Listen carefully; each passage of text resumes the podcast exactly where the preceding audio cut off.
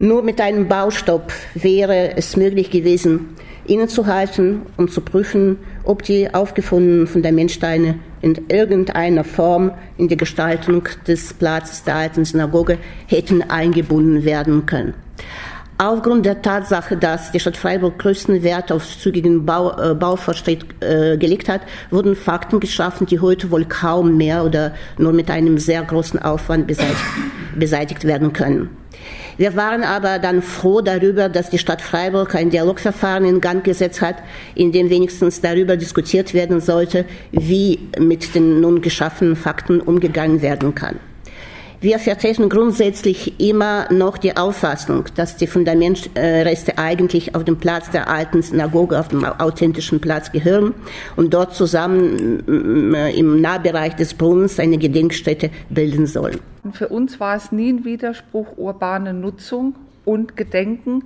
Vielleicht sind zwei Meter Abstand äh, ein bisschen wenig, vielleicht können es auch fünf sein, aber grundsätzlich haben wir gar kein Problem damit, wenn der Platz so und so genutzt wird. Wir können uns allerdings sehr wohl noch Veränderungen vorstellen und ich habe das so verstanden oder wir alle, dass das keineswegs abgeschlossen ist. Wir bleiben im Dialog, dass da ein bisschen mehr Schutz und ein bisschen mehr Ruhe äh, noch hergestellt werden kann. Irina Katz und Silvia Schliebe vom Vorstand der israelitischen Gemeinde und der egalitären jüdischen Chabura Gescher Gemeinde Freiburg waren das. Beide Gemeinden hätten sich etwas anderes gewünscht. Die Rede ist vom Umgang der Stadt mit den Fundamentresten der Synagoge, die 2016 beim Umbau des Platzes der alten Synagoge ans Licht kamen. Um den Konflikt zu schlichten, hatte die Stadt die jüdischen Gemeinden zu einem Dialogverfahren eingeladen, das von Herbst 2017 bis März 2018 dauerte. Zehn Sitzungen waren es gewesen, nicht öffentlich, und die Teilnehmerinnen und Teilnehmer unterlagen einer Schweigepflicht, die noch über das Ende des Verfahrens hinaus andauerte.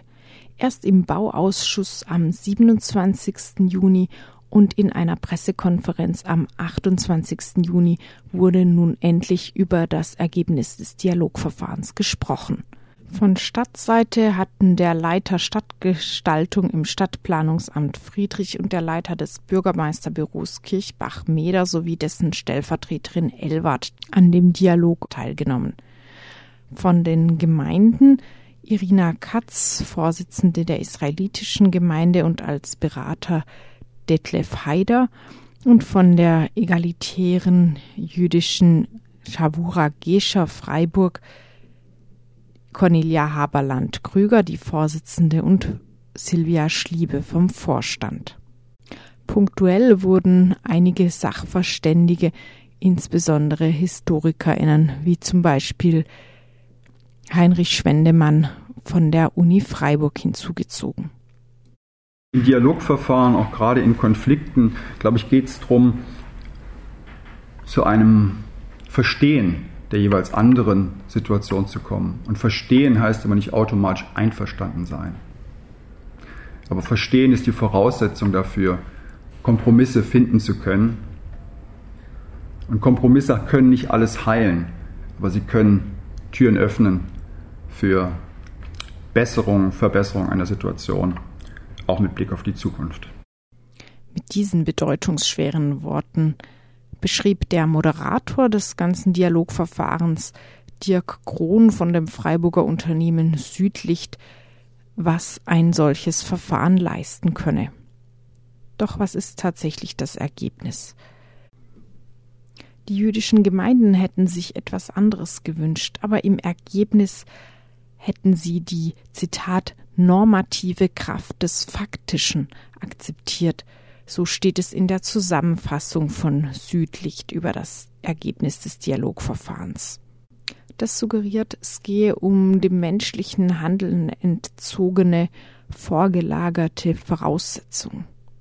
Tatsächlich geht es vielleicht eher um die bereits von der Stadt geschaffenen Tatsachen, die Irina Katz im eingangs gehörten Statement angesprochen hat, oder kürzer gesagt um eine Machtfrage, in der die jüdischen Gemeinden unterlegen waren. Denn im Prinzip soll auf dem Platz der alten Synagoge schlicht alles so bleiben wie von der Stadt geplant. Die gefundenen Steine, die die Stadt hat abtragen lassen, kommen nicht zurück auf den Platz der alten Synagoge, wie von beiden Gemeinden gewünscht. Nicht als Gedenkstätte, in die die Steine einbezogen werden vor Ort, wie es die israelitische Gemeinde gewünscht hatte, und erst recht wird es keinen Wiederaufbau der Synagoge geben, wie es anfangs die Gescher-Gemeinde einmal wollte. Auch nicht in irgendeiner anderen Form werden die Steine auf den Platz zurückkehren, und der Brunnen bleibt ein Planschbecken. Insbesondere das hatte in das Dialogverfahren, wo es ja eigentlich um den Umgang mit den Steinen ging, stark reingespielt, denn der Brunnen als Planschbecken, das hatte jetzt schon seit einem Jahr für erheblichen Konfliktstoff gesorgt. Wir hören Irina Katz und Detlef Haider von der israelitischen Gemeinde sowie Silvia Schliebe von der Gescher-Gemeinde. Wir haben einen Ortstermin gehabt, da hat eine ältere Dame ihr Fahrrad durchgefahren, offenbar um die Reifen sauber zu machen zu wollen. Dabei müssen wir darauf hinweisen, dass schon Veranstaltungen stattgefunden haben, bei denen direkt neben dem Brunnen eine Wurststube und ein Dixie-Klo aufgestellt wurden. Die Nutzungsauflagen der Stadt Freiburg gehen dahin, dass ein Abstand von zwei Metern zu dem Brunnen eingehalten werden muss. Ich habe vor etwas über einem Jahr, glaube ich, in einem Interview gesagt, dass ich kein Problem damit habe, wenn da mal Kinder planschen Jetzt ist es, ich gucke mir das natürlich, äh, wie wir alle, auch an. Jetzt ist es für mich doch ein Problem, weil es gar nicht um die Kinder geht, weil die Kinder sind da nämlich nicht alleine. Es ist so, da kommen dann ganze Familien äh, und dann wird die Decke ausgepackt und dann wirds Eis ausgepackt und der Kinderwagen und die Badesachen und dann ist da äh, Sommer. Und das ist was völlig anderes. Und so noch die harmloseste Antwort ist, oh, aber wir haben doch gar nichts kaputt gemacht. Darum geht es nicht. Also wir würden jetzt nicht denken, dass dort alle Familien mit ihren Kindern hingehen und den Brunnen kurz und klein schlagen. Aber diese Antwort, wir haben doch gar nichts kaputt gemacht, zeigt, es ist überhaupt kein Bewusstsein dafür da, dass dieser selbe Ort für eine Gruppe von Menschen was ganz anderes bedeutet als für diese Gruppe von Menschen. Und da bin ich direkt bei der Shoah. Es wurde gleichzeitig deportiert, während die einen zum Abendessen gegangen sind und über den nächsten Tag geredet haben, sind die anderen eine Wohnung weiter abgeholt worden und jeder wusste es. Es gab die Aufrufe in den Zeitungen zur Deportation. Die Parallele fällt mir ein und da muss man auch am Bewusstsein arbeiten, außer was wir schon diskutieren, welche technischen Maßnahmen. Wo liegt also der Kompromiss, den der Moderator Kron als Ergebnis eines solchen Dialogverfahrens sieht? Wo ist die Gegenleistung, die innerhalb eines solchen Kompromisses die jüdischen Gemeinden bekommen sollten, wenn die Stadt doch das bekommt, was sie wollte, nämlich den Platz der alten Synagoge, so wie er geplant war und wie er auch realisiert wurde. Diese Grundlagen bleiben. Als Entgegenkommen werden kleine, unabweisbar notwendige Korrekturen verkauft. So stand der Brunnen anfangs ohne erklärenden Kontext da. Es war klar, dass es irgendeine Form der Erklärung braucht, worum es sich hier handelt. Inzwischen wurden bereits Infostelen installiert, deren Beschriftung aber bisher noch nicht zu aller Zufriedenheit ausfällt und überarbeitet werden soll. Wir haben teils auch darüber berichtet. Ergänzend sollen digitale Infopanels aufgestellt werden, ähnlich dem, das sich schon am Eingang des Münsters befindet. Auf diesen Infopanels sollen viele weiterführende Informationen zu der Synagoge in digitaler Form zu sehen sein. Klar geworden ist im Zuge des Dialogverfahrens offenbar auch, dass die ausgegrabenen und abgetragenen Steine von der Stadt derzeit auf nicht haltbare Art aufbewahrt werden. Man bedenke, das Argument, warum sie nicht auf dem Platz der alten Synagoge präsentiert werden könnten, lautete unter anderem, dass sie in einem so empfindlichen Zustand seien, dass sie eine Präsentation im Freien nicht ertragen würden. Da befinden sie sich aber momentan im Freien. Nachdem sie schon seit Herbst 2016 auf einem Bauhofgelände liegen, soll jetzt ein Steinlagerungskonzept erarbeitet werden. Ja, und schließlich gibt es noch ein kleines Geschenk an jüdischen Gemeinden. Sie erhalten je ein Sandsteinmodell der Synagoge. Das mag nett und auch sinnvoll sein, hat aber nichts mit der Platzgestaltung zu tun. Und man könnte sogar einwenden, dass die Stadt und auch das Land einst die Gemeinde zum billigen Verkauf des Grundstücks der Synagoge gezwungen hat, nachdem diese abgebrannt worden war. Die Hintergründe werden derzeit rekonstruiert und den Gemeinden daher ohnehin mehr als ein Sandsteinmodell schulden.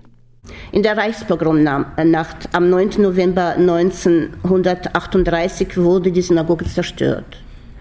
Die damals Verantwortlichen der Stadt Freiburg, die bereits wesentlich früher als ein großes Interesse an dem äh, Gelände gezeigt haben, haben massiv darauf hingewirkt, dass das Gelände auf dem, auf dem die zerstörte Synagoge stand und was in der gesamten Diskussion bisher noch gar nicht richtig zur Kenntnis genommen wurde, das Gemeindehaus und die Mikwe, die ebenfalls auf dem Platz der alten Synagoge in Richtung Bertolstraße standen, in das Eigentum der Stadt Freiburg übergehen sollten.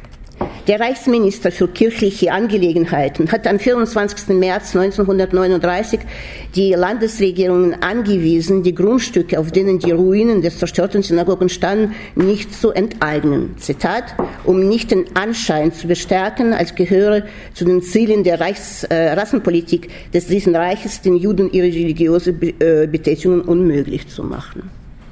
Die Gemeinden sollten mit äh, baupolizeilichen ähm, Maßnahmen dazu gezwungen werden, die Kosten der Ruinenbeseitigung zu tragen und dann, wenn das notwendige Geld fällt, dazu gezwungen zu werden, die Grundstücke zu verkaufen. Dies wurde in Freiburg anders gehandhabt. Den damaligen Vertretern der israelitischen Gemeinde wurde der Verkauf der Grundstücke Werkmannplatz Nummer 1 und 3 insgesamt 2319 Quadratmeter schon vorher abverlangt. Mit Kaufvertrag von 15.03.1939 musste die Gemeinde die beiden Grundstücke für einen Kaufpreis von 67.000 Reichsmark verkaufen. Bezeichnend war dabei, dass die Gemeinde die Abrisskosten in der Höhe von 5.602 Reichsmark die Stadt Freiburg erstatten musste. Schon damals war keine Rede davon, dass das zerstörte Gebäude entschädigt werden musste. Am 26. November 1948 wurde von der Restitutionskammer des Landesgerichts Freiburg ein Vergleich geschlossen. In dem Vergleich wurde vereinbart, dass die israelitische Gemeinde Freiburg auf alle Ansprüche bezüglich der Grundstücke verzichtet. Als Gegenleistung hat sie die Stadt Freiburg verpflichtet, auf dem jüdischen Friedhof ein Wertehaus mit Leichenhalle zu bauen und die Kosten für die äh, Einfriedung des Friedhofes zu übernehmen. Von einer Entschädigung für das Gebäude war auch im Rahmen dieser vermeintlichen Restitution keine Rede. Erst 1985 ähm, hat die Stadt Freiburg in, in größerem Umfang den Neubau der neuen Synagoge in der Nussmannstraße gefördert. Die Ziffer 6 des Vergleiches im Jahr 1948 lautet, die Stadt Freiburg im Breisgau verpflichtet sich, dass das Grundstück, auf dem früher die Synagoge stand, nicht zu Zwecken verwendet werden darf, die eine Profanierung darstellen könnte. Ich habe ja Gespräche mit der Deutschen Bank geführt äh, über den Verbleib dieses Geldes und von Seiten der Deutschen Bank wurde mitgeteilt, dass keine Informationen über die Kontostände da sind, dass das Konto nicht mehr existiert hat, dass aus Freiburg relativ wenig Unterlagen gekommen sind und die deswegen uns keine Informationen darüber geben konnten, was mit diesem Geld, was damals auf dem Treuhandkonto bei der Deutschen Bank hinterlegt war, für den äh, der Preis für das Synagogengelände passiert ist. Deswegen wollen wir auch im Rahmen der historischen Forschung, die wir mit der Stadt Freiburg vereinbart haben, nachforschen, wo das geblieben ist. Wir gehen davon aus, dass das äh, ähm, Regierungspräsidium Karlsruhe, das da damals zuständig war, dieses Geld vereinnahmt hat. Und damit wären wir natürlich tatsächlich bei dem Thema, dass dann letztendlich das Land auch äh, sich dazu äußern müsste, wie es um die Entschädigung äh, des Geländes und auch des Gebäudes. Über das Gebäude hat ja keiner gesprochen und insbesondere auch das Gemeindehaus und die Mikwe, die sind dann gar nicht mehr in den Diskussionen aufgetaucht. Die sind dann eben tatsächlich damals mit einem Parkplatz zugeschüttet worden und das war's dann. Und deswegen ist ganz wichtig, da auch historisch etwas herauszubekommen, was damals passiert ist. Schließlich, und das ist vielleicht das wichtigste Ergebnis, sollen die Fundamentsteine in ein geplantes NS-Dokumentationszentrum in Freiburg integriert werden. Das heißt, in einem Innenraum, nicht in der frei zugänglichen Öffentlichkeit. Und dort sollen auch die Namen der Freiburger jüdischen Opfer des Nationalsozialismus sichtbar gemacht werden. Ebenfalls also nicht auf dem Platz, auf der Straße, so dass auch Menschen unvermittelt darauf stoßen. Irina Katz nannte die Anforderungen ihrer Gemeinde an ein solches Doku-Zentrum. Das Info- und äh, Dokumentationszentrum sollte in unmittelbarer Nähe des Platzes des, der alten Synagoge liegen und in einem authentischen Gebäude sein. Es ist in diesem Zusammenhang sehr bedauerlich, dass das ehemalige Verkehrsamt, also das authentische Gebäude, sogenannte Rote Haus, kurz vor der OB-Wahl noch an eine Privatschule vermietet wurde. Wie gerade gehört, wurde eine Chance zur Findung eines geeigneten Ortes verschenkt. Wir haben darüber berichtet. Und die Raumsuche dürfte tatsächlich nicht einfach werden. Dennoch hat sich die Stadt entschlossen, zuerst ein Grobkonzept entwickeln und in der letzten Gemeinderatssitzung vor der Sommerpause verabschieden zu wollen und dann ein geeignetes Gebäude zu suchen. Und das Ganze soll dann bis Ende 2020 auch schon fertig sein. Bürgermeister von Kirchbach wollte auf RDL-Nachfrage aber keine Skepsis gelten lassen, ob das realisiert wird. Wir sind ehrgeizig und haben uns das zum Ziel gesetzt und wollen es auch bis zum Jahr 2020 realisieren. Und bis dahin sind die Steine äh, auch gesichert und äh, wenn es dann zwei, drei Monate später äh, eröffnet wird, äh, dann ist es halt so. Aber ich glaube, wir sollten den Druck nicht legen. Und ich bin auch nicht bereit, permanent immer Pläne B und C zu machen. Ja. Ich glaube, wir arbeiten wirklich äh, wie die Brunnenputzer alle und hart und jeden Tag 16 Stunden, auch meine Mitarbeiter. Da kann ich nicht noch zusätzlich Überlegungen für Plan B und C noch reinsetzen, weil dann käme nicht mal mehr zum Schlafen. Wenn der Dialog tatsächlich noch nicht beendet ist, worin sich alle Beteiligten einig waren, dann gibt es zumindest noch einige Ideen, die es weiterzuentwickeln gilt. So kam im Bauausschuss die Idee auf, nach Ulmer Vorbild doch noch eine Tafel mit den Namen der Freiburger jüdischen Opfer in der Öffentlichkeit auf dem Platz der alten Synagoge aufzustellen. Die Bewahrung der Namen hat eine große Bedeutung wie Silvia Schliebe erklärte. Das auch auf ausdrückliche Weiterleitung von Familien, die nochmal ganz anders betroffen sind, weil ihre Vorfahren, ihre Mütter, Großmütter, Onkel, Tanten dort gebetet haben.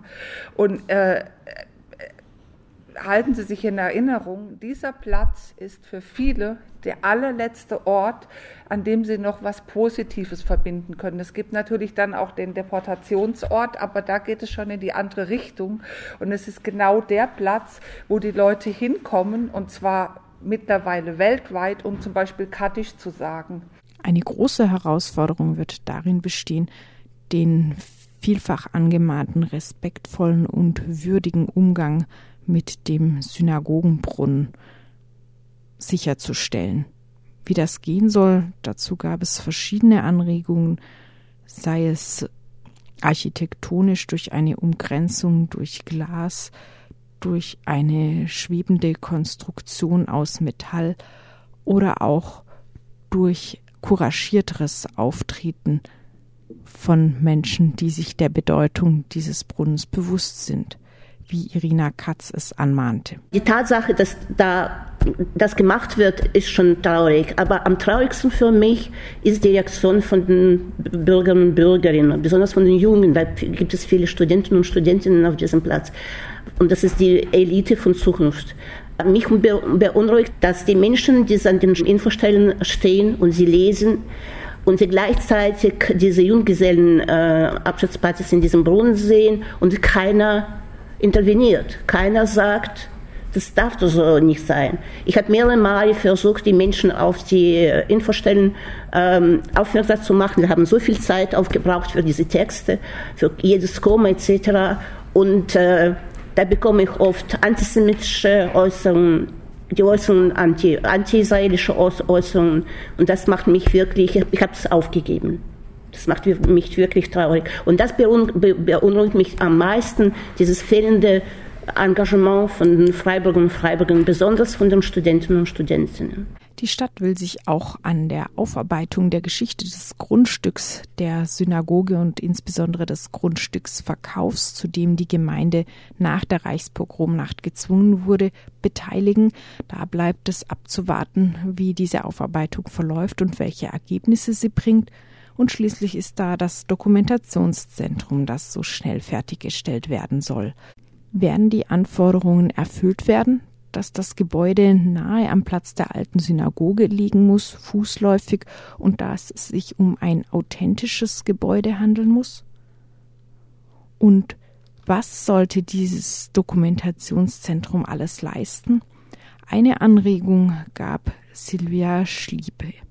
Sowas ist der Schlüssel zur Arbeit im Gedenken, im Bilden, im, ähm, in Wissensvermittlung, bei dem Dokumentationszentrum an Schulen, in der Prävention Antisemitismus, weil das ist Mainstream unter Jugendlichen. Egal was sie sagen, jeder, der äh, ein internetfähiges Handy besitzt, ist da drin ab zwölf. Mit diesem und vergleichbaren Videos in der Musikszene, und das ist die dominierende Szene in dem Bereich der Jugendlichen und jungen Erwachsenen, die wir erreichen müssen, das ist die nächste Generation, wird ein kultureller Code gelegt, und der kann dann von ganz anderen Gruppierungen, äh, auch wenn da scheinbar Generationen dazwischen liegen, Pegida, äh, AfD und andere, abgerufen werden.